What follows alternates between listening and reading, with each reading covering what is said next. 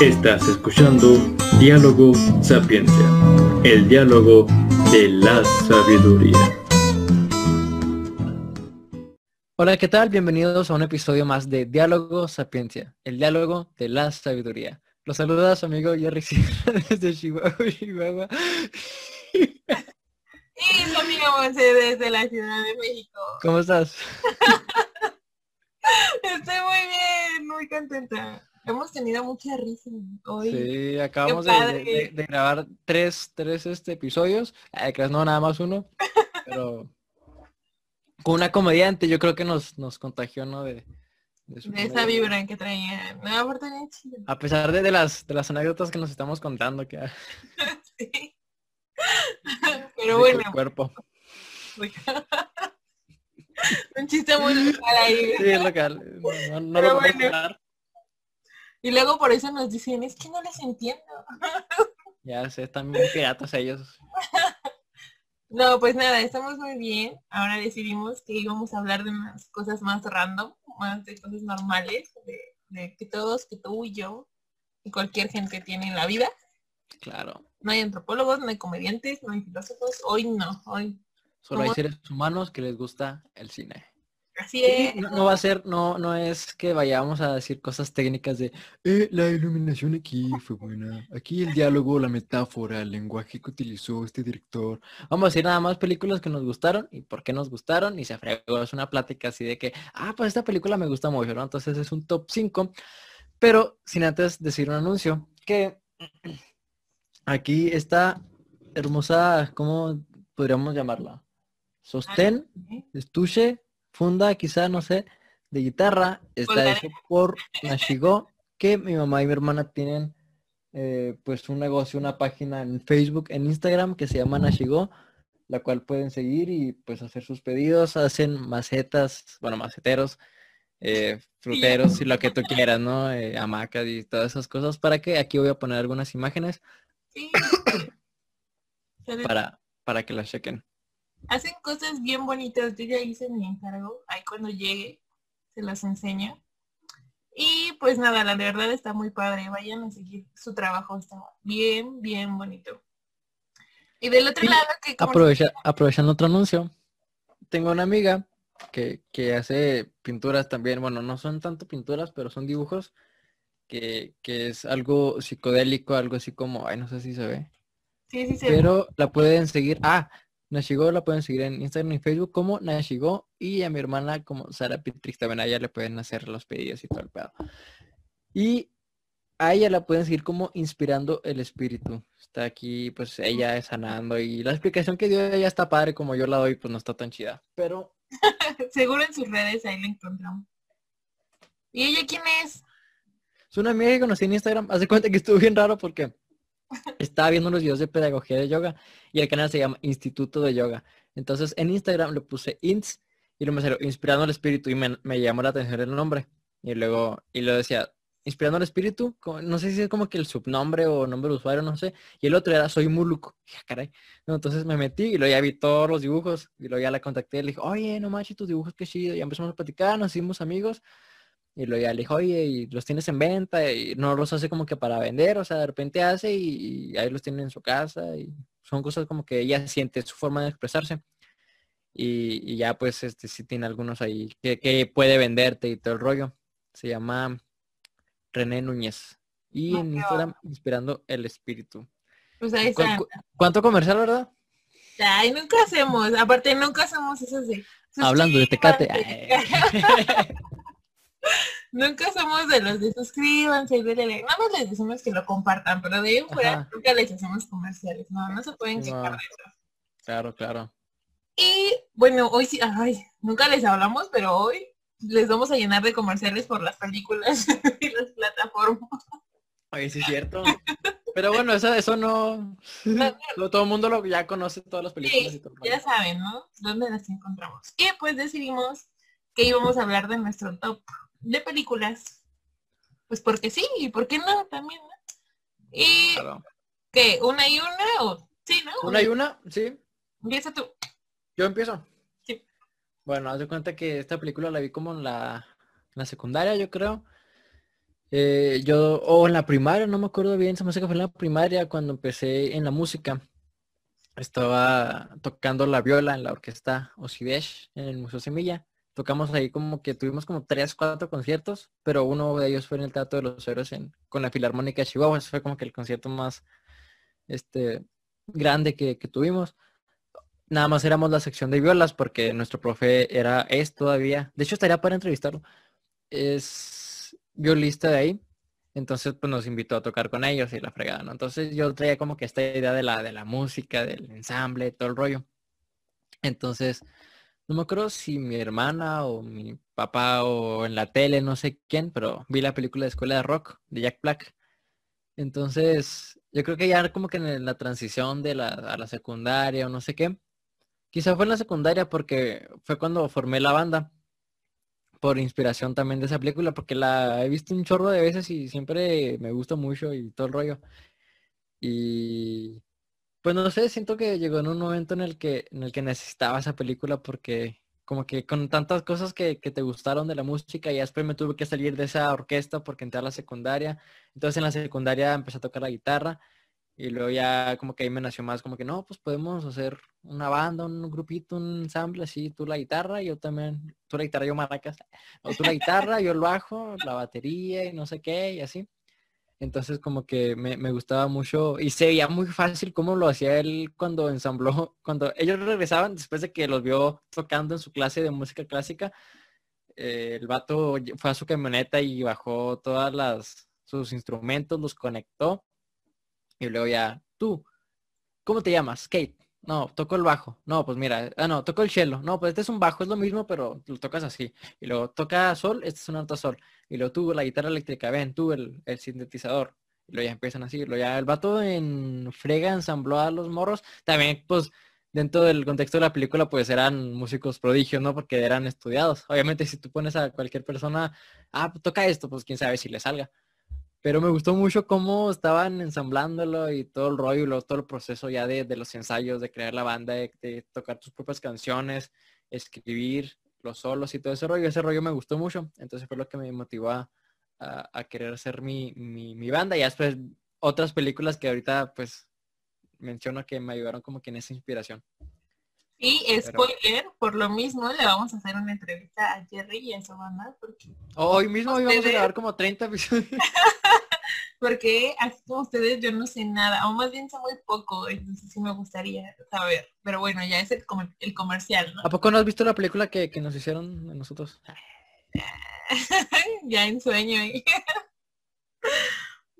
cuéntanos de tu película, de tu primera película, de tu top 5, que no necesariamente quizás sea en el orden. Como que esta es la película que le gana a todas, o quizás sí, pero Ah, sí. Por lo menos yo, yo no tengo como que un orden de esta fue la película que esto y esto. Entonces, ¿cuál fue la tuya? Y qué buena porque no hubiera podido. Las que voy a mencionar.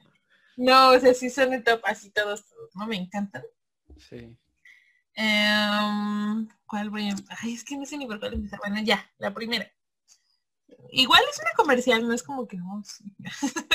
es la de Avatar, no el anime, o el anime, no sé cómo se diga, sino la de los monitos azules, que literalmente eran un avatar. Es una película muy larga, sí, lo sé. Pero también es una película que disfruto mucho. Me gusta, me gusta mucho, me gusta demasiado, ¿no? Y, y no, lo peor es que no sé por qué. O sea, yo la, la vi por accidente. Pues no tiene que ver un por qué. Sí, no, la vi por accidente. Creo que mi papá la había comprado. No recuerdo muy bien ese, ese momento. Mi papá es de los que compra películas porque, porque le gustan, ¿no? Entonces esa vez fue como de, ah, pues, ¿qué haces, papá? Y me dice, voy a ver una película. Y esa vez necesitaba verla ahí con él.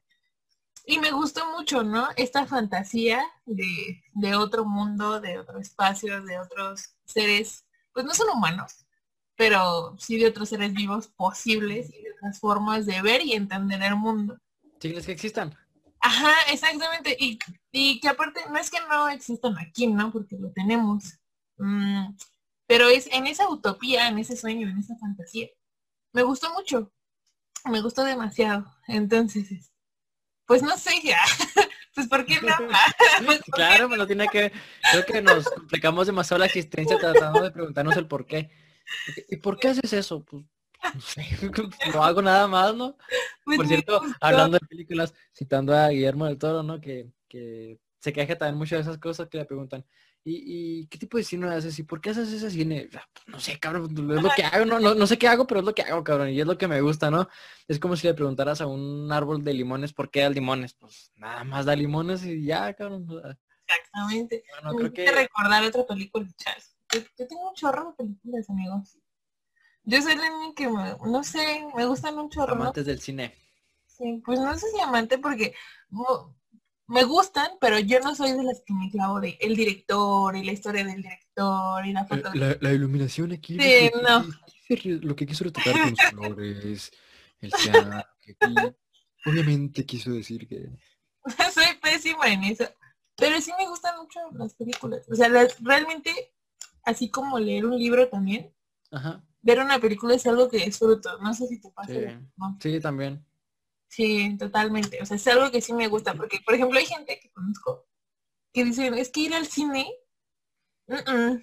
o sea, no, y no me gusta. Y yo, por ejemplo, a mí sí me gusta, bueno, ahorita ya no, ¿verdad? Pero ¿Eh, ¿Ya no te gusta? no, o sea, tienes Ya no puedes. puedas ir. no como antes. Pero antes sí era una experiencia que a mí me, me gustaba, ¿no? Recuerdo eso. Ah, ah. Al rato, al rato, al rato, ya pues ahora está Netflix, ahora. Qué feo que, que, que hayamos vivido la pandemia en las épocas donde no existen estas cosas, ¿no? Del Sí, no. YouTube, Netflix y todo eso, porque pues no íbamos a poder ver ninguna película, a menos que tuvieras el DVD y compraras O los cable, películas, ¿no? películas y así. Sí, afortunadamente ya hay manera de verlas hasta piratitas. Que, que, que, que no está bien, ¿verdad? Pero, bueno, jamás, jamás he visto nada pirata. Ah, yo creo que todos en algún Sí, momento. obviamente. Entonces, ok. Luego hay un tema ahí, a ver si un día podemos hablar de eso, de entre ¿De lo pirata y la, lo, ¿cómo se dice? Como la patente, o no sé cómo se diga. ¿La qué? ¿La catente? No, patente, es que no sé cómo Patente. se diga, el copyright, no sé. Ah, ok, ajá. Ah, pero bueno, luego hablamos de eso en otro. en otro. Sí. Porque sí es un, fíjate que en el episodio con Isbel quería poner y con, con esta, ¿cómo se llama? Con Andrea. Traté de, de- de agarrar fragmentillos así de, de ellas actuando en la serie. Y sí los conseguí. Porque pues hashtag este, mexicano. Dije, ¿los pondría o no los pondría? Porque pues nos puede bajar el, el video. Sí, les pueden bajar. Este, entonces pues de- decidí que no, yo creo que no sé si contribuí o no sé, no sé si hice bien o, si hice, o si hice mal, ¿verdad? No Muy, muy no. filosófico el asunto. ¿Está bien? ¿Está mal? Pues no lo sé. ya sé. ok. Siguiente película. Bueno, pues siguiendo esa línea de música, la, la siguiente se llama Mi nombre es John Lennon o en inglés es Nowhere. Bueno, creo que la traducción no tiene nada que ver con el nombre de, en inglés y no me acuerdo el nombre en inglés, algo de Nowhere Boy, algo así, un rollo. Aquí voy a poner el, el, el- ¿cómo se llama? El póster. Este, y fue obviamente la, la historia de John Lennon. Yo en la secundaria tenía un amigo que estaba obsesionado con los Beatles, entonces me, me contagió de, de, de- de su amor, aparte porque me gustaba mucho la banda, mi papá la escuchaba y nos la ponía y todo el rollo, entonces como que con ese morro, ¿cómo se llama? ¿Cómo se llamaba? No sé, no lo he visto. Era la secundaria, se pegaba Villalobos, o no me Ah, acuerdo tu bien. amigo, yo pensé que de No, sí era mi amigo, era, era como la película, yo no sé. Edgar, Edgar, Edgar, Edgar. Saludos Entonces- a Edgar. Saludos a Edgar. Este, entonces, entonces ya el vato acá se, era una biblioteca de, de los virus, ¿no? El vato estaba obsesionado y todo el rollo. Entonces a mí también me empezó a gustar un chorro. Obviamente ya traía pues el gusto y ya él me daba la información y me pasaba nuevas canciones, nuevos álbumes, cosas que, que normalmente una persona que le gusta no, no lo sabe. Él era así como que el fan que sabe casi todo de los veros, ¿no? Ajá. Entonces, pues ya siguiendo esa idea de, pues de la, desde la primaria con la música y luego escuela de rock, ¿no? Esta cosa de los ensambles, pues me gustó mucho el formato de los Beatles, de pues, dos guitarritas, bajo, batería y dos voces, ¿no?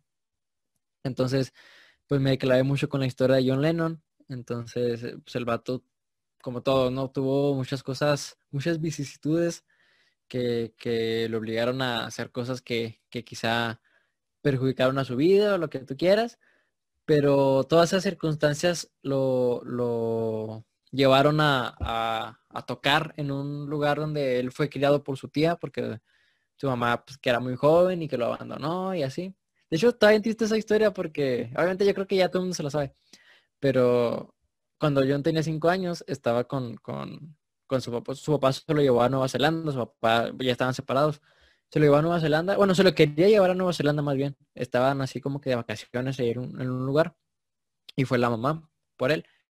Y luego ya después estaban peleando, no sé qué. Y oye, John, ¿con quién te quieres ir? ¿Con tu papá o conmigo? ¿No? Entonces a los cinco años ponerle a decidir con quién se va, ¿no? Y luego ya este John se fue con su papá. Y luego después soltó llorando y luego se fue con su mamá.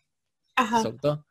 Y luego ya la papá se fue y luego ya se quedó con la mamá y la mamá lo dejó con, con su hermana, ¿no? Con la tía, con la tía Nini creo que se llamaba.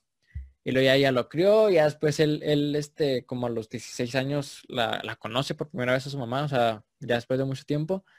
Y él enojado y todo, y después se, se la perdona, se llevan bien. Y luego, pues, poco tiempo después la mamá fallece, o sea, ya cuando se empiezan a llevar bien, la mamá la atropellan. Entonces el vato ya trae un short. También su tío se murió en ese tiempo y así, entonces, que era como su papá. Ajá. Entonces, pues todas esas cosas influyeron mucho en la manera en la que escribía, en la manera en la que se relacionaba con los demás. Estuvo un tiempo en la, en la escuela de artes. Eh, ahí conoció a Cindy Powell, creo que se llamaba, que era la, que es la mamá de su primer hijo, de Julian. Este, oye, nada más la visto una vez. ¿eh? se la sabe toda. Entonces es como biográfica, ¿no? Eh, sí, es biográfica, entonces me gustó oh. mucho porque te relata cómo fue este, la formación de los virus, como primero conoció a Stuart, que después cuando fueron a, de gira a Alemania, él fallece de una, de como un, un derrame cerebral.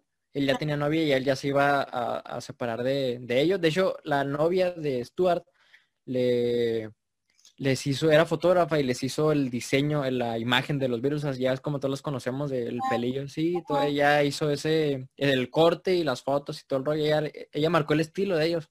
Oh. Regresaron, Paul McCartney ya estaba con ellos, Paul Ma George Harrison era amigo de Paul McCartney y Paul McCartney era, digo, George Harrison era menor de edad, pero era muy bueno y ahí lo metían y a veces lo sacaban de algunas tocadas y así, entonces dije, yo quiero vivir eso, o sea, no, no que me saquen de, de, de o sea, no, no, las cosas negativas, pues, ¿no? De donde terminaban en pleito con muchas personas y así, pero quería vivir eso de, de ya formar tu banda, de, pues obviamente hay personas que se van yendo de la banda y ahorita te lo voy a contar cuando, cuando sea la entrevista con, con mi banda, que hay muchas personas que entran, lo salen, otras entran, otras salen, hay muchas cosas que, muchos duelos de poder y esas cosas, mm. y finalmente pues se quedan los que, los que son esenciales. Bueno, todos son esenciales, pero se quedan los que realmente quieren estar en ese, en ese proyecto. Claro. Eh, ya, o sea, me gustó mucho como ese tipo, ese estilo de vida, todo lo que hacían se me hacía muy padre, entonces ya fue como que lo que me animó más a, a, a querer hacer un grupillo.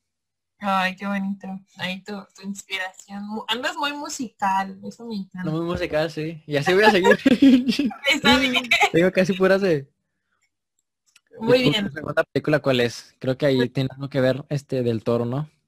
Sí, hablando de Guillermo del Toro. Que le mandamos un saludo, yo sé que nos ve. Claro, saludos. No, no se pierde ya los señor. Al ratito lo traemos. Claro. este. Y no manches. Eh, um, su última creación, La forma del agua, que fue ganadora del Oscar. Uh -huh. Y pues nada, me gustó mucho, ¿no? Algo que yo traía como, como justo lo que comentabas, ¿no? De qué es lo que haces. Y que él decía, pues esto qué hago, ¿no? No sé, no sabemos dónde encapsularlo. Creo que es algo que, que a él le pasa, porque no es la primera película que me gusta de él, me estaba dando cuenta de eso. La forma del agua es fantasía, ¿no? Él escribe y él nos ha dado principalmente monstruos, ¿no? Pero no la típica, o más bien seres, seres que, no sé ni siquiera por qué dije monstruos, pero que pues sí, sí, así sí, les han nombrado, ¿no? Él sí lo define como monstruos, porque dice que, que, que no le gusta, que no le llaman la atención los, los hombres caucásicos con capa y calzón, que le gustan más los monstruos y los seres acá horrendos y así. Sí, y justo esta, esta dinámica que tiene, esta narrativa que nos da visualmente, creo que está muy padre, muy bonito y, y que, no sé, la fantasía me la da. Entonces, es igual, muy utópico, pero digo, qué bonito, o sea, lo, lo puedo asimilar como con un libro. Sí. Digo, oye, es que realmente me está llevando a ese mundo. Y lo Muy poético, ¿no? Exacto, y lo mismo me pasó, bueno, les digo, yo no conozco de cine, supongo que tiene mil referencias, porque este señor es un genio, pero, o sea, es capaz de transmitirlas, y eso está bien padre. Y tiene otra película que se llama La Cumbre Escarlata, no sé si la has visto. Esa no la he visto, pero sí la quiero ver. Cuando, salió, la pusieron como cine de terror. Y obvio no, no, no se vendió como terror, porque ni siquiera era terror. Y es la, es la misma, ¿no? Sigue la misma secuencia de fantasía, de drama, de suspenso, pero también de romance. O sea, y está muy padre. Y yo dije, ¿por qué la vendió? O bueno, sé que a lo mejor no dependía de él, seguramente. Ajá. Pero ¿por qué la pusieron así como en la cartelera de terror cuando No, no era nada de lo que estamos acostumbrados a que nos vendan como terror? Sí. Entonces, esas dos de Guillermo del Toro de la forma del agua y la cumbre escarlata se las recomiendo mucho porque no sé, mm, ah, es que no, ni siquiera, no sé cómo decirlo, pero tú tienes toda esa inspiración musical que nos haces con tu vida propia. Pero yo no sé ni siquiera por qué me han gustado demasiado. No, pues simplemente te gusta pues las imágenes, la historia, todo. O sea que sí están en mi, les digo, es, es como mi top.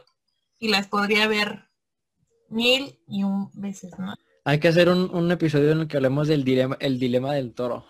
El dilema del. Ándale, está interesante. Y ahí platicar de las cosas que, que con las que se ha topado Guillermo que, que pues el vato siempre como que trata de alejarse de, de, de esas cosas tan, no sé, como clasistas y, de grillas y de todas esas cosas que ha dicho mucho en algunas de sus conferencias y está bien padre, la verdad. Sí. Y, este, dilema, este dilema que hubo de... ¿Cómo? Digo que ahí sí nos podríamos investigar para ver qué, es lo que ha dicho, qué es lo que ha hecho y desde dónde está hablando, ¿no? Creo que eso está muy, muy padre. Sí, la neta sí. y bueno, basta. Bueno, pues seguimos en la línea de la música. Haz de cuenta que aquí, aquí sí marca como que un parteaguas. Y ya es la última de película. Digo, de, de música, de película. Ah, ¿qué? Eso fue todo. No, haz de cuenta que eh, yo estaba en, la, en una secundaria, en la 3005. Saludos. Saludos a... Todo de clase, bueno. Y en tercero este, creo que ya te he contado, ¿no? Pero bueno, estaría de repente padre hacer algún día un episodio sobre eso, pero yo este, me traslado a otra escuela. Me das cuenta que me aburrí de esa secundaria y me fui a otra secundaria. ¿Por qué no cambiarnos? ¿Por, qué no cambiarme? Y hubo un lápiz ahí de por medio, pero... Pues yo te ayudo. Entonces, entré a una secundaria en la que hace cuenta que estaba como que estaba muy al sur y allá pues es como que un contexto más, pues digamos de marginal quizá, como que condiciones, condiciones como de, de carencias más notorio que la de acá, porque la de acá estaba casi como que en el centro. Y ahí había puro hijo de, de profesionista, acá puro mamoncillo y la fregada así. Entonces, yo me, me cambian a esa, a esa secundaria y, por mi tío Luis Heraclio que falleció y Vicky también que, que fue, fueron grandes maestros. Tuve ahí los mejores maestros y los mejores compañeros. De hecho, tengo más amigos de la 49 que de la 5. A ellos sí, un saludo. Entonces, este, pues como que todos allá son más norteños, más rancheros y de, de y todo el rollo. Acá eran más, pues en las 5 eran más como de, rock, de pop y esas cosas, ¿no? Acá eran más, más, este, vernáculos. Entonces yo estaba en el grupo de música de mi tío, yo tocaba el violín, me, acuerdo que me regaló un violín para mi cumpleaños y ya después me, me llevaba la guitarra a veces. No, la guitarra todavía no me la llevaba, me llevaba nada más el violín. Y luego quería que yo aprendiera a tocar la flauta transversal, un amigo que... Ah, Eduardo, Eduardo que ya lo tuvimos aquí, un saludo. Saludos. Eh, él supone que me iba a enseñar a tocar la flauta y jamás me puse las pilas para... De hecho ahí la tengo todavía, para para, para aprender, o sea, me decían, mira, haz, estos ejercicios.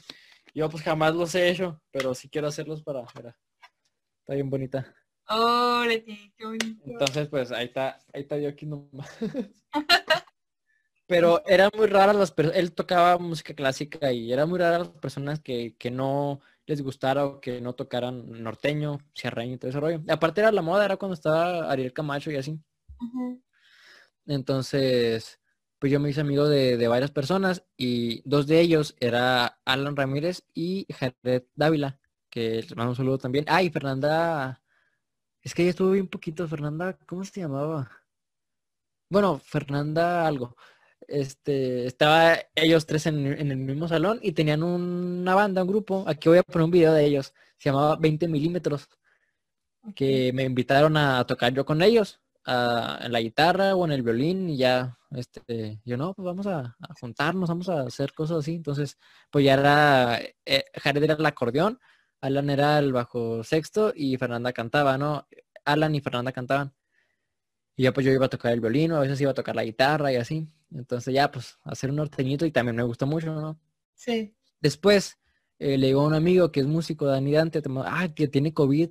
Este, espero te recuperes, carnal. Dante. A él lo conozco desde, bueno, desde la secundaria, desde primero de secundaria, por un amigo Wisho, también te mando un saludo. Y este, haz de cuenta que él produce y es locutor y la chingada, ¿no? Compone y todo el rollo. Voy a poner aquí un video también de Dante. Ok. Ya lo vieron. Entonces, un fragmento. lo vi. Tú también lo viste, claro. Entonces yo le comenté de nuestro proyecto y luego me dijo, no, yo los apoyo, no sé qué, porque siempre me decía que cuando yo quisiera tener algún grupo, una banda, porque platicábamos mucho y me decía, yo te apoyo, ensayen en mi casa, yo los grabo porque tiene como que estudio de grabación y la fregada. Entonces, eh, ya le comenté, ya le dije, no, mejor, pues, este, les falta una batería, este, ¿alguien toca batería? Y yo, no, luego, tienen, luego, no, luego, pues tú vas a aprender la batería, yo tengo batería aquí, te van a enseñar batería, ¿no? Entonces yo dije, no, pues qué chingón, batería, y voy a tocar la batería, y me va a enseñar, y voy a tocar en un norteño para la batería, ¿no? Aparte, este, también me habían invitado de otra agrupación norteña, te digo, en ese entonces lo norteño era lo que rifaba Machine. Un amigo que se llama Ángel Guerra, que ahorita él y Javier Jurado, que también les mando un saludo. Ahorita son acá este famosillos los vatos y tienen acá agrupaciones que, que han, pues ya han salido, ya tienen como que su, su, su público, ¿no? Y todo el rollo. Entonces yo no quise tocar con ellos porque ya estaba en otra, en otra agrupación. Entonces dije, pues qué chido, ¿no? La batería en una banda norteña, no sé qué. Pero después eh, encuentro el blues.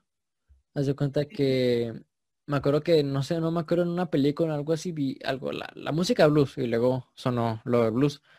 Y le dije, no manches, eso está bien padre. Y luego ya puse, puse en YouTube este, las siete mejores canciones de blues. Y luego ya me salieron y luego las apunté. Eric Clapton, este, eh, B.B. King, y así un chorro de, de artistas. Y luego Jimi Hendrix. Y luego ya los investigué todo, a cada uno. Ahí me acuerdo que me hice un aficionado del rock and roll y me acuerdo que me sabía la historia de todos y más o menos todavía poquito. Pero me acuerdo que me clavé mucho con Jimi Hendrix por la manera en la que toca la guitarra, la, su personalidad tan liberadora y todo el rollo. Y luego me encuentro con la película. Entonces, el, el encontrarme a Jimi Hendrix y su película, como que dije, no, o sea, yo quiero la guitarra, yo quiero la guitarra eléctrica, la guitarra acústica, lo que sea, pero la guitarra. Entonces me acuerdo que dije, pues voy a formar mi propia banda. Entonces yo tocaba la, la guitarra y luego una amiga, Marcy, te mando un saludo, de mis mejores amigas, desde la secundaria, ella me ayudaba también a escribir algunas cosillas. Ella tocaba el bajo, canta la guitarra y todo el rollo, ¿no? Entonces ella era la bajista, Paola, que era la cantante, también te mando un saludo. Y luego conocí por Face a un vato que tocaba la batería. Entonces ya éramos como que, pues la bandilla. Y a, a Jared me acuerdo que le dijo, oye, perdón, pero pues, ya no voy a poder estar con ustedes y no sé qué. Acá me acuerdo que sí se sintió y no, es que qué gacho, que pues te saliste, qué mal y no sé qué. Pero yo ya tomé un giro diferente, o sea, este, no me acuerdo si ellos creo que siguieron tocando en algunos lugares, creo, pero pues ya, ya no, este, creo que ya- ahorita ya no tocan, pues. Pero eso fue como que un parteaguas de, de lo norteño, que obviamente me sigue gustando y me gusta tocar norteño y cantar norteño y todo el rollo, pero pues ya lo, pues ser como que más del lado del rock, del blues, que fue como que a lo que me he inclinado, enfocado más últimamente y desde entonces, ¿no? Entonces Jimi Hendrix fue como que el parteaguas para que me interesara más la guitarra, porque pues había así como que el círculo de sol y chingadera y así. Pero me acuerdo que en ese entonces y compré un cuaderno, lo forré, puse todos los artistas que admiraba, Jimi Hendrix, Elvis Presley, los Jackson Five, eh, Queen, The Who, un chorro de, de, grupos porque me nutrí de muchos grupos. Y luego me aprendía así como que cinco canciones al día. O sea, me acuerdo que las, las escribía, las apuntaba. Y así era un aficionado en verano. Eso fue mi salvación para, pues hay una situación ahí que, que había así. Entonces como que fue como que muy liberador. Ay, qué bueno. Y, y me acuerdo que, que, cambió como que mi personalidad totalmente en ese entonces, porque como que tienes algunas inseguridades, escuela, escuela nueva, este, otro contexto, otras cosas, otras ideas, y lo aparte vienes de que porque me habían corrido una secundaria porque le enterró un lápiz a una chava en el trasero por accidente y no fui yo el que enterró el lápiz. Por accidente. Eso es por accidente. Por accidente. Después hablamos de eso. Entonces como que me hice más liberado. Fue cuando empecé a usar anillos y me senté acá Jimi Hendrix y luego empecé a hacer el cabello afro, ¿sí? O sea, yo quería ser Jimi Hendrix y traía esa onda y... Tú eras, eras. Sí, yo, yo era Jimi Hendrix y me decían, Gerardo Sierra, y lo, ¿por qué no dices presente? No, yo soy Jimi Hendrix. ¿Cuál Gerardo Sierra? Perdóname, pero yo... Perdóname, pero yo soy Jimi Hendrix. Sí, no, entonces fue así. Que... Estas reflexiones, más bien estas proyecciones, ¿no? Ese otro sí y que lo hace la música y creo que es muy válido. Sí. Pero también algunos personajes me hiciste recordar, ya saliéndome del tema, cuando yo era niña, veía esta caricatura que era la de los Rublets. No sé si Ajá. Simón. Y yo, o sea, tú pensarías que yo era una de los bebés, ¿no? Y no. ¿Eras Angélica? Yo era Angélica, o sea, y yo decía... Eras malvada. Yo, yo no me llamo así, yo me llamo Angélica. y ahora lo veo y digo, ay, híjole. Creo que ¿a poco, yo, ¿a poco yo lloro así? ¿A poco decía eso? Algo no andaba bien ahí. Ya sé, no. Ay, no. No, pero, pero creo que, yo creo que de alguna manera todo eso influye en tu personalidad. O sea, obviamente ya no, no, no, no te crees que eres el personaje o el actor o el músico o el intérprete, pero de alguna manera está inmerso en tu personalidad, ¿no? Sí, te forma de alguna manera. Sí. Sí, de alguna, de alguna manera. Este, y me perdí en la película. ¿Cuál era la película? Por la que... Ah, sí es cierto, no, y ni dije la película. y yo, ajá, es que nada más la mencionaste, que hiciste el parteo, y luego yo me, justo cuando pensé que te ibas a decir, ya no la dijiste. ¿Cuál era la película? Oye, yo ya, ya no me acordaba que era de películas. Acá, ¿no? Entonces, este, yo tuve una crisis que ya pinche sacando ya todo, ¿no?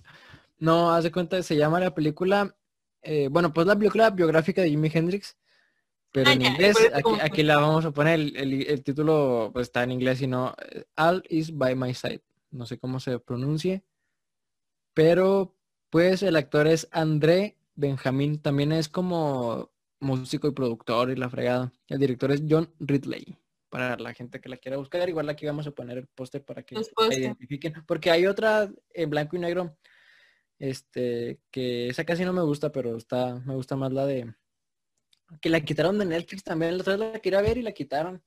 Sí, quita muchas cosas ya, Charles. Sí. Qué mala onda. Y hablando de Netflix, ah, ya el comercial ahí. No, este, quitaron una de mis películas favoritas. Ah, bueno, pero ¿ya acabaste? Sí, ya acabé, ya acabé, sigues tú. Quitaron una de mis películas favoritas que estaba ahí, Ajá. en mi siguiente, en mi lista, que se llama en inglés Only Lovers Left Alive o en español Solo los amantes sobreviven del director Jim Ovchin. No sé cómo se pronuncia, Jim Yaramuch, según yo, pero bueno. Y cuéntame la metáfora que No, se resume muy rápido. O sea, me estoy dando cuenta que la mayoría de las películas que traje son como utópicas, son de otro mundo o son de otros universos, ¿no? Está y bien, esta en específico es de vampiros.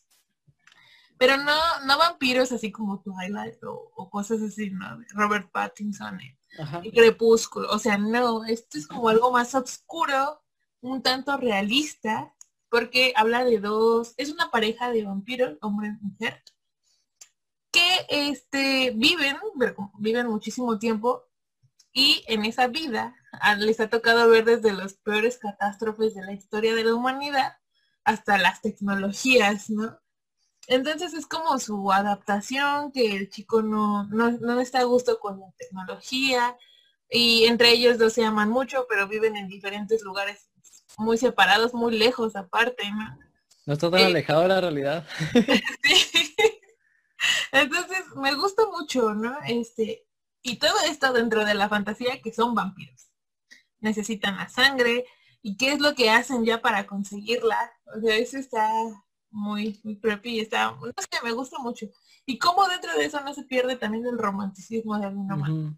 Supongo, quiero pensar, que tiene igual muchísimas referencias literarias, pero pues la verdad no, no las ubico, o sea, sería mentirles. Pero es de mis favoritas y es muy oscura, muy, muy oscura. Eh, ¿Sabes quién es este, la pareja protagónica? Es esta ¿Quién? Tilda, Tilda Swin- Swinton, creo que así se pronuncia. A ver, déjame la busco. Tilda um, sale en Narnia, es la de la bruja. Oh, ya sé cuál. La bruja blanca, ajá, ella Simón. Y el personaje hombre protagónico, se me fue su nombre, no me acuerdo cómo se llama, pero es este señor, ándale, Tila. Y el protagónico hombre es el que le hace de Loki en Avengers, que no me acuerdo. Ah, ok. de- no me acuerdo de Que, canta también como rock and roll y así la de... Bueno, canciones, no me acuerdo cómo va esa. no sé. Pero, pero canta también así como que rock and roll. Tiene un Bueno. video donde está cantando una canción de rock and roll que me gustó mucho. No lo he visto. Bueno, pero sabemos de quién hablamos. No me acuerdo de su nombre. Y él también sale en la película de Guillermo del Toro que les dije hace ratito de la cumbre escarlata. Entonces, bueno, ya, uniendo ese hilo, este, esa película me gusta mucho. Y pues ya se las conté de qué más o menos va. Y es de mis favoritas también. Esa sí es de las que pongo así y la voy a ver. Hubo un tiempo, me acuerdo, que la veía diario en la noche. O sea, antes de dormirme iba y... Pero no la quitaron de Netflix. Ah, ¿Cómo se llama? Solo los amantes sobreviven. Solo los amantes sobreviven. Fíjate que hablando de monstruos, de, de seres así, que muchas veces lo relacionamos como fuera de nuestra realidad.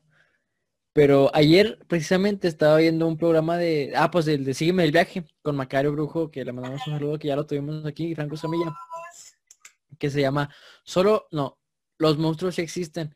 Y, y analizaban la personalidad, las características de ciertos eh, monstruos que, o seres mitológicos que, que, que tenemos en nuestra cultura Sí. pero los analizaban y le ponían su relación con todos los seres humanos, que también es algo que nos ha puesto Scooby-Doo, que pues las verdaderas, los verdaderos monstruos son las personas, ¿no? Entonces como que, ah, pues mira, ya te descubrimos que tú eres el que nos anda chingando, ¿no? Y Sí. Caricatura favorita, por cierto, también. ¿Sí? Sí, no manches, me encanta. Deberíamos hacer otro, otro sobre eso. Y Solo los amantes sobreviven, ¿verdad? sí, Para verla. sí, está muy, muy recomendable. Les digo, es muy oscura. Muchos la tachan de que es muy lenta y no sé qué, pero en realidad a mí me gusta demasiado. Sí, ya después cada, cada persona tiene su, su juicio de valor y lo- aquí el diálogo fue de manera en la que Sí. Aquí las escenas no fueron logradas porque el director, no sé, Tú Digo, hay mucho, hay mucho muy buen crítico de cine que está padre, pero también hay mucho mamador. Y, y que creo que es como todo, ¿no? Si algo no Sí. te gusta, pues no lo consumas. No Claro. lo. Y no, no, no tires como que odio y Sí, "Ay, no. bueno, ¿por qué? ¿Por qué te gusta eso? ¿Por qué lo ves? O sea, es cuestión de gustos y para Claro. todos hay, para todos. Para todo hay. Entonces, pues es como, pues si te gusta está bien. y si no, pues también. También, claro. Siguiente. Siguiente. Esta película ya, ya no es de música. ¿Ok? Se llama Wonder. Creo que la han traducido como extraordinario. o Ah, no algo lo he así. visto, pero sí cuál es. Vela, está muy buena. Está en Netflix. Esa sí está en para que vela hoy. Quiero que la veas hoy. De tarea. De tarea la tienes que ver hoy. ok. Que es de un niño que tiene como que una deformidad en la cara, tiene un problema que desde chiquito te, le hicieron como 20 cirugías para que quedara pues como, como quedó ahora, pero que aún así pues su cara está muy deformada. Y pues el niño obviamente pues no, no va o sea, todo el bullying y no va a la escuela por miedo a eso, hasta quinto grado de primaria es cuando ya se animan los papás a, querer llevarlo y pues tenemos que, que hacer que, que salga. La mamá es como maestra de ciencias, algo así, porque ella le, le inculcó y le enseñó todo lo de ciencia. El niño es una riata para las ciencias. Y, y el niño es un obsesionado por Star Wars y no me acuerdo qué otras cosas. Este, Minecraft y esas cosas. Entonces, pues ya te, te relata cómo es la vida tanto del niño. O sea, me, me gustó mucho esa película.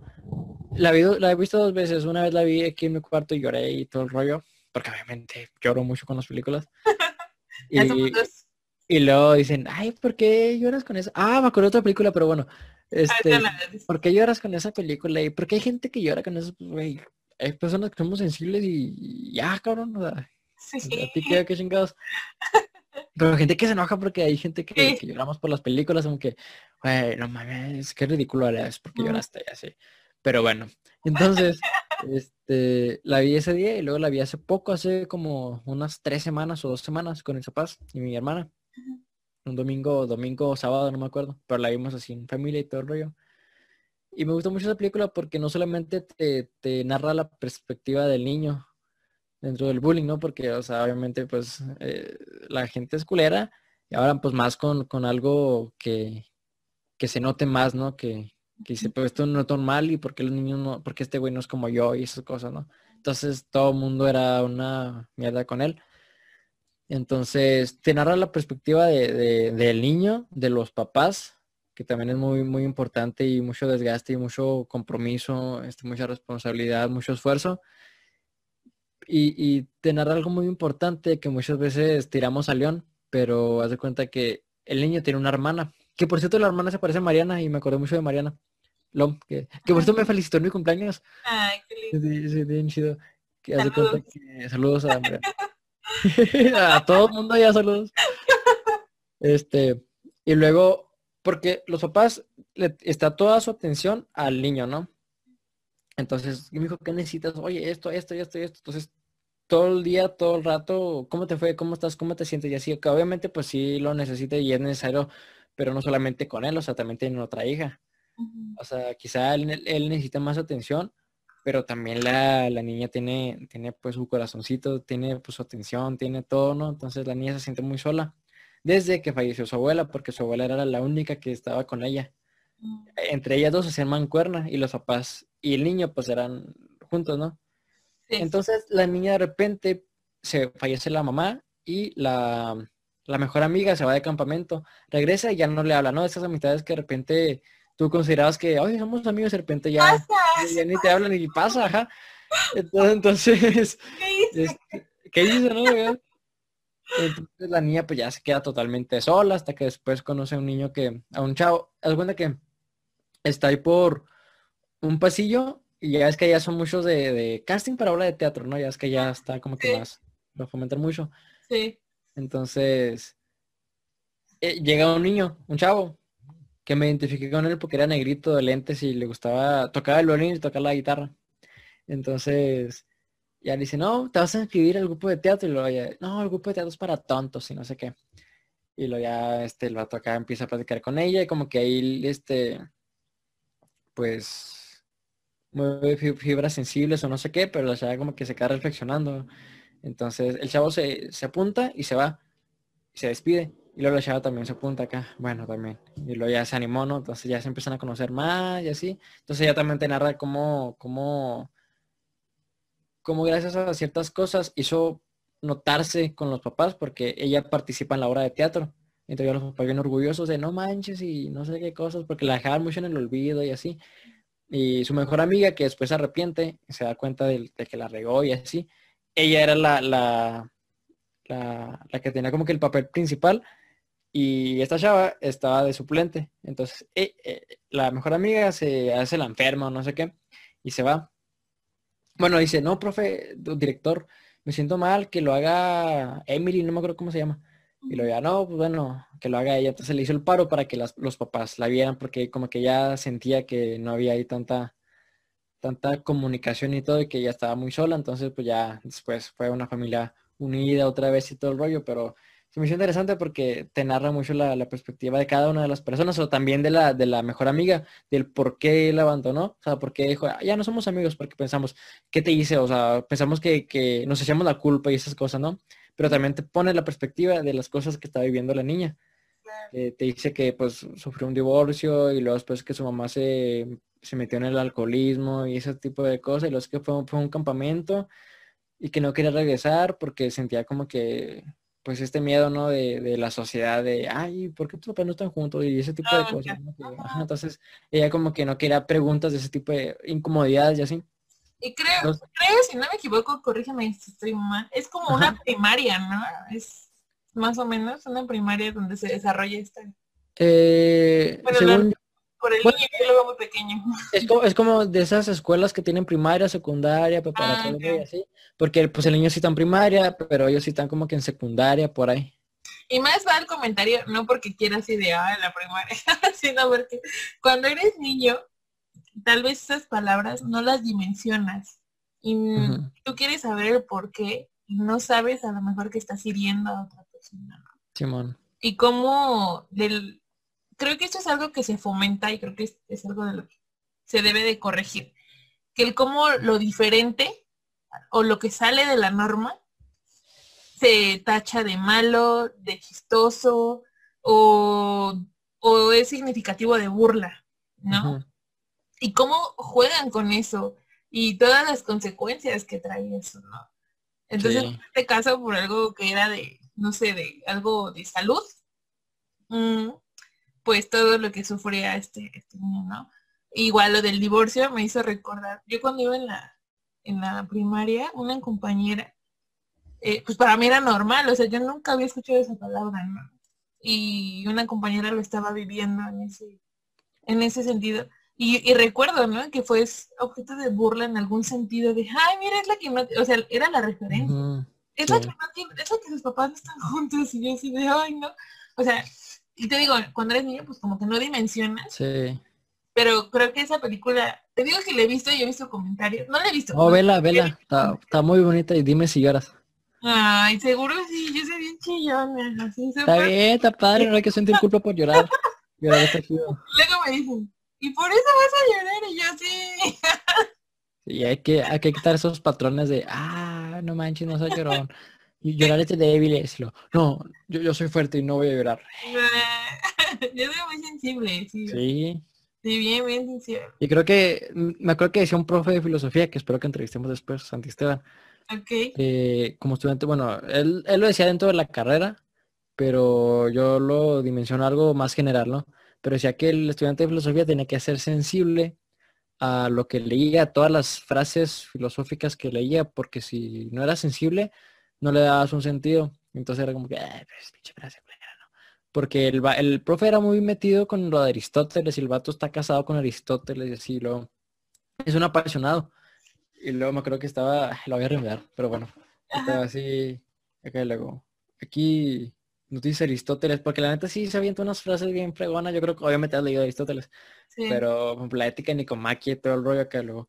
Es hermoso, ¿no? Lo que nos dice, hermoso acá. Él como que nos enseñó a, a sentir realmente pasión por lo que leemos, por lo que hacemos y así, a meternos realmente en el personaje, en todo.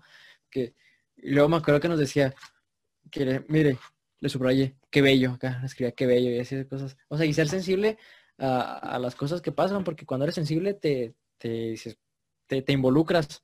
Si te involucras, pues ya haces algo, ¿no? A Claro. solamente pues verlo y como que, "Ah, pues X. Sí, Y ya no eres sensible, una- una persona fría y así.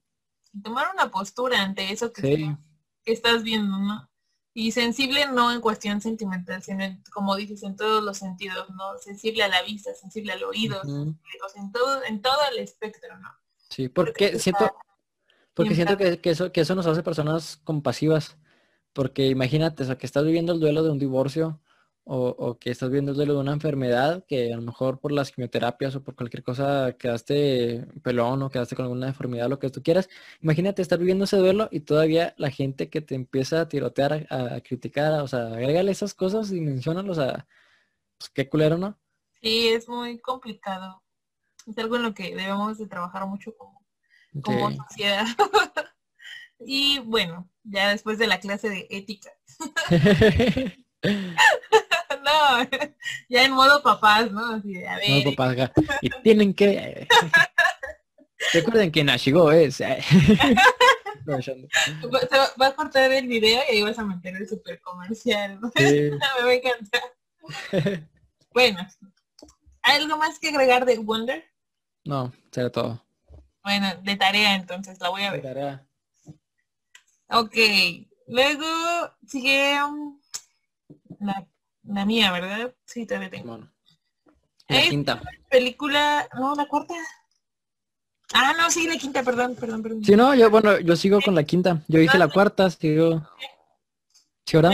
La que sigue. La que sigue, la que sigue. Esa sí es de las que me hace llorar. Esta sí, siguiendo con la línea de sensible, no sé si ya la viste, se llama Diario de una pasión. No la he visto, pero En inglés es- Está en Netflix. Algo así. Sí, me parece que sí. está- Voy a checarla. La verdad no recuerdo el nombre ni de los actores protagónicos ni del director. Ya sé, soy muy mala para eso. Pero es una película Y el romántica. diálogo interno que, que fue empleado. ¿no? No, esa es una película romántica y aparte muy cliché. Porque la chica tiene como un... Viene de familia adinerada y tiene como en un pueblito una casita que es como su casa de vacaciones. Y ahí conoce a un chico citadino. De ahí el chico la empieza a enamorar porque pues, le gusta. ok. Y pues se hacen pareja, pero pues obviamente los papás... Espérate, espérate, espérate, espérate, espérate. Que- Espérate, dando la mano para no interrumpirte. Ok. Dice, eh, se estrenó en el 2004 en México. El Ajá. director es Nick Casabetes. Ok. Desta- Destacada hay Albi Senyun. Ajá. Este, los actores son Ryan Gosling, Rachel McAdams, Va a decir Britney. Garner y Gina Rose. Bueno, Ajá. Bueno, ahí va a estar el Pero es la, la referencia es la misma chica protagónica que la que está, de, le hace de Regina George en Chicas Pesadas. Ajá. Bueno, es ella. Y te digo que es la historia de este típico amor, ¿no? Que son de distintas clases sociales, pero ellos se hacen novios y los papás no quieren. Entonces, este, es una historia muy cliché. Al final, ¿te las spoilea o no? Bueno, Sí, es verdad, yo ya conté todas las, todo lo que salió en las películas. seguro ya la han visto, ¿no? Y es como narra toda su vida. Y al final, y todo esto sube y baja de que si están juntos, no están juntos, sus peleas, sus momentos románticos. Y está muy linda. Y ahí va el momento triste. al final, sí, se quedan, sí se quedan juntos, ¿no? A pesar de todas las situaciones, sí se quedarán juntos. Pero por la edad, ellos ya es, la señora ya está en un asilo de ancianos. O sea, viven su vida juntitos y todo muy bonito. Y la señora llega a este asilo y el señor como pues la ama y se enamora de su vida, no la quiere abandonar y se va a vivir ahí con ella. Pero la señora me parece que tiene Alzheimer.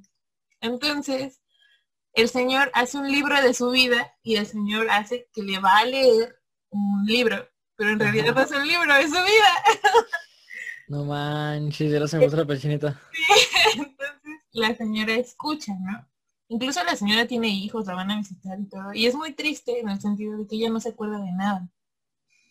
Al final, no, no recuerdo muy bien, hace mucho que no la veo, pero al final la señora la mandan a un cuarto aparte. No recuerdo por qué exactamente lo separan. Y ese día el señor dice, no, yo me quiero ir con ella. Yo quiero estar ahí. Por ese día la señora se enfermó muy feo. Y resulta que ese día que los separaron y que, que durmieron juntos, fue su última noche vivos juntos, ¿no? Los dos se mueren. Oh, Y tú, no, así con el río de lágrimas y todo. Es muy triste, pero también muy linda la película. Es romántica, cliché, pero está Sí. muy bonita. Ahí, ahí la ves. ¿Has- ¿Has visto la de Yo antes de ti? Sí, también. Ándale, Está por ahí. parecidona, está parecidona. Sí, es del género, entonces también es de mis favoritos. Le digo que me, me encanta, entonces, pues nada, pues ahí me ven llorando con Diario de una Pasión. Sí, sí está todo muy cliché eso y todo el mundo te dice, "Ay, mames". pero realmente métete en, en el papel, en los personajes, en la situación. Me acuerdo que una amiga me decía, con la de Milagro en la celda 7. Me acuerdo Ah, que sí. este, le dije, no manches, yo sí me sal- se me salen las lágrimas, lloré y la fregada y luego, ay, no mames, ¿por qué? ¿Por qué lloran con las películas y no sé qué? Le dije, pues no sé, habían personas sens- este, sensibles. Además le dije, este, yo, yo creo que agrégale que, que, porque me decía que ella no se metía en los personajes y que no sentía ninguna empatía con ningún papel y nada. Le dije, yo creo que, por ejemplo, yo, yo que estoy en teatro, que, que como actor tienes que, el proceso de creación de personaje, entonces tienes que meter en el personaje, tienes que, que sentir lo que el personaje, o sea, a veces hacerle una historia a ese personaje, o sea, porque, y eso me ha ayudado mucho a desarrollar un poco la compasión, porque nosotros vamos a la escuela y das cuenta que es como si fuera una película o una puesta en escena, ¿no? Y están todas las personas, está el maestro, están las, niñas, los niños y todo el mundo, ¿no? Y ya pues tú llegas y así. Pero, o sea, tú llegas y tú tienes una historia, o sea, tú vienes de tu casa y no sé lo que estás viviendo en tu casa, lo que estás viviendo este, físicamente con tu salud y esas cosas. Entonces, me, ayudó, me ha ayudado mucho eso a no solamente quedarte con lo superficial de, mira, esta, esta persona soy yo, sino a, a- o sea, aquí estoy, estamos juntos aquí en, en una clase, sino en, en el, tras- el trasfondo de esa persona, ¿no? Porque se está comportando así, qué es lo que está pasando. Entonces, ahí como que te metes mucho, o sea, obviamente no te metes en los problemas de las personas porque es desgastante y es imposible y no puedes este, estar como que al pendiente de todo el mundo, pero Pero tienes no- capacidad de empatía. sí, mínimo no estás cagando el palo. Ajá, exactamente. Sí, tienes esa capacidad de empatía y tal vez de solidaridad en el, como dices, en los momentos que se pueda, ¿no? Porque no siempre se puede. Sí, no. Y no sé, te ayuda a ser en un sentido más, más humano, ¿no? Menos, menos este, mala onda. Sí, Y pues nada, así con, con este tema. De- ya tengo tarea, voy a verla. Sí, te la recomiendo también. ¿Tu quinta? ¿O Mi quinta y última este, eh, película. Ay, ¿Cuál pondré? Que no toqué cuatro. Ah, caray, un chorro. Bueno, el triángulo, voy a poner el triángulo. Ajá. Por lo, por lo significativa que es. Es una película que está, como dicen, ¿no? Eh, filmada con un presupuesto de tres pesos. Pero trata de una chica. Creo que todo es Norteamérica, ¿no? En Estados Unidos.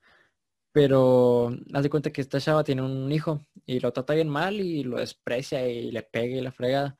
Entonces ella y amigos de ella se van a un barco, a un viaje. Entonces es una película psicológica, está de repente, ah cabrón, ¿qué está pasando aquí, no? Entonces, como que se van regresando todas las, las, las situaciones, se van repitiendo las cosas que van hasta que se dan cuenta. Bien padre la película, te la voy a mandar hasta en YouTube, si es que no la han bajado. ok. Haz de cuenta que de repente se dan cuenta, empiezan a, a ver elementos que ya estaban una vez que estuvieron anteriormente, pero estando ya ellos ahí. No sé si, si me... Como el efecto mariposa. Como como, lo de... Está, está como que influenciada con el mito de Sísifo. De hecho, se menciona el mito de Sísifo ahí. Ujú. Porque la chava tiene que, que sanar, tiene que arreglar las cosas malas, negativas que está haciendo con su hijo, con su vida, con todo, para que no se repitan los sucesos que están pasando. Porque hay una escena donde se le cae otra vez su, su collar y luego se le cae como que en una alcantarilla dentro del barco. Y luego, y luego trata de buscarlo y se da cuenta que hay como 300 de esos collares pare- iguales a los de a los de ella y ah, chinga, entonces se saca de onda.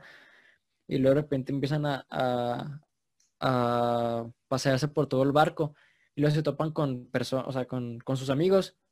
Pues, Oye, este, ¿dónde están los demás? ¿cuáles demás? O sea, es el mismo amigo, pero, Ya de- cambió la situación, ya no es tal cual la recuerdo. como que de otra, o sea, de otra ocasión, pues. Mm, O sea, y luego después sale otra escena donde están como que varias de ellas tiradas así en un, como que hasta el fondo del barco. No sé, está bien padre, pero está así medio cabrona, pero es, no, nunca lo he visto. Bueno, es, he este, visto. es, una, es una regresión de que tengo que sanar estas cosas, tengo que estar bien con mi hijo, tengo que, porque el mito de Sísifo es eso, o sea, eh, Sísifo que engañó a los dioses fue condenado a cargar una piedra durante toda la eternidad. O sea, la, sube- si te lo sabes, no sube la montaña, se le cae la, la roca, baja.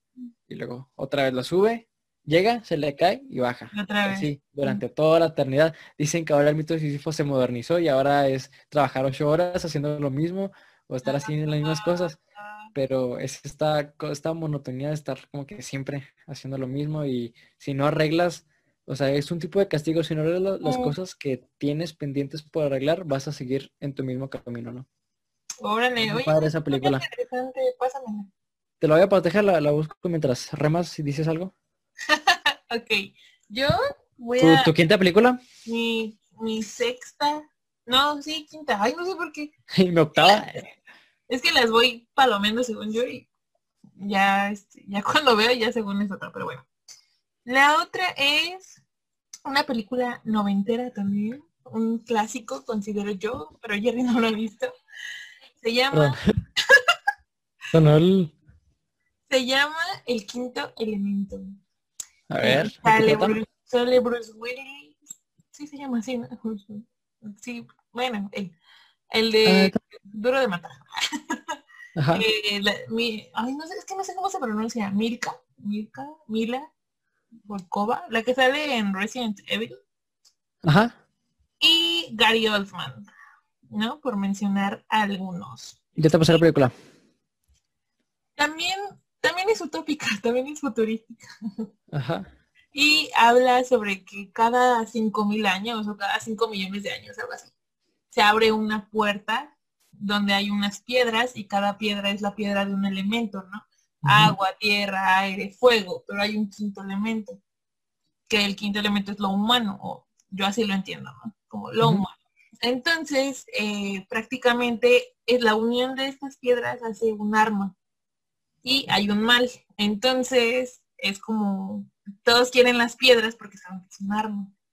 Pero esto se vuelve como toda una aventura porque también el que los quiere va a destruir la tierra, entonces Bruce Willis tiene que salvar al mundo, es, es como esta típica hollywoodense de que tiene que salvar al mundo, y este señor. Y está muy chistosa, o sea, tiene también comedia, tiene drama y es y es futurista, ¿no? Porque los carros vuelan, sea, estamos en otra ciudad, ¿no? En otro mundo los carros vuelan, este, ¿qué otra cosa hay? Bueno, al final sí, sí salva al mundo, sí salva a la humanidad. Pero creo que lo padre de esto es la aventura, ¿no? Es una película muy. Mm, ¿Qué otra cosa? El quinto elemento, ¿verdad? El quinto elemento. Está muy bueno. Y justo la a esta a esta chica que en la película se llama Lilu, Lilu, le ponen un más bien no le ponen mucha ropa, mucha vestimenta y le ponen puras cintas como vendas.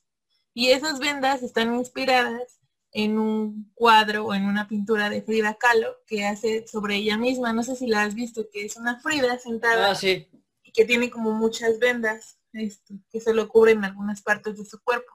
Ah, bueno, Sí. pues su vestimenta está inspirada. Aquí vamos a adjuntar una imagen de esas. Sí, exacto.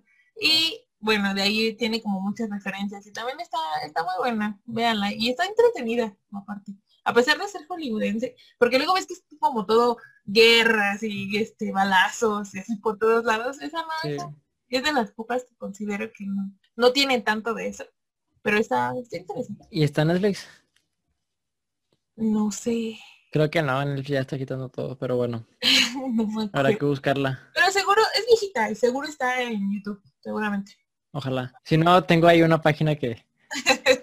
Todos tenemos una. sí, una, una aplicación que te... Se las voy a recomendar. PlayView se llama. PlayView. PlayView.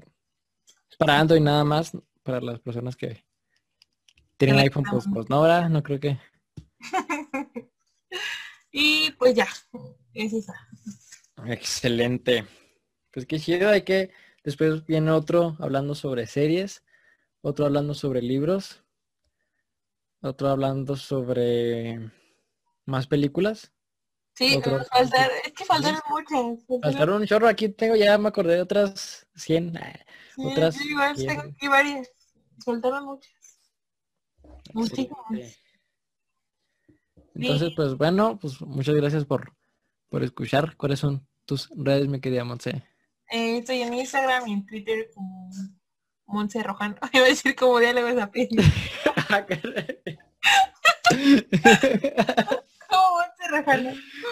¿Pueden seguir el podcast que se llama Monse Rojano? sí, está de todas maneras.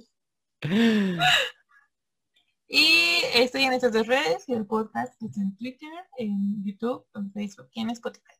¿Y tú? Excelente. En Instagram y en YouTube. Bueno, en Instagram, Jerry-Sierra 11 y YouTube, eh, Jerry Sierra. Voy a estar próximamente subiendo meditaciones, sesiones de yoga, eh, de respiración y todo ese tipo de cosas. Y audiolibros. y Ay, declamaciones de poemas y todo el rollo. ahí hay un poquito de todo. Yo no tengo nada en mi Un poquillo de todo. pero él sí. Ahí vayan a seguirlo a su contenido. Y vayan a comprarle a Nachiko. o- ¿Cómo Sí, a. Nachiko. Nashigo significa hecho de nudo en Raramuri. Ok. Bueno, ya tienen ahí el dato, el contenido. Nashigo. Vean, qué bonito si los que son músicos les gusta la música, su guitarra o para o de adorno también se ve bonita para que adoro. Yo les voy a spoilear ahí. Yo voy a pedir una bolsa. Y pues ahí la verán. Ahí cuando me llegue se las así es. va que va. Haces, haces el ¿cómo, cómo se llaman? Unboxing. Ándale, ándale. ¿Qué hora Yo te lo el haces? video de mi canal. Sí, sí, sí, ándale. Padre. Va que va. Bueno, pues este fue un episodio más. Espero que les haya gustado y nos vemos hasta la próxima. Déjenos aquí los- sus películas favoritas y todo el rollo y así. Sí. Bye.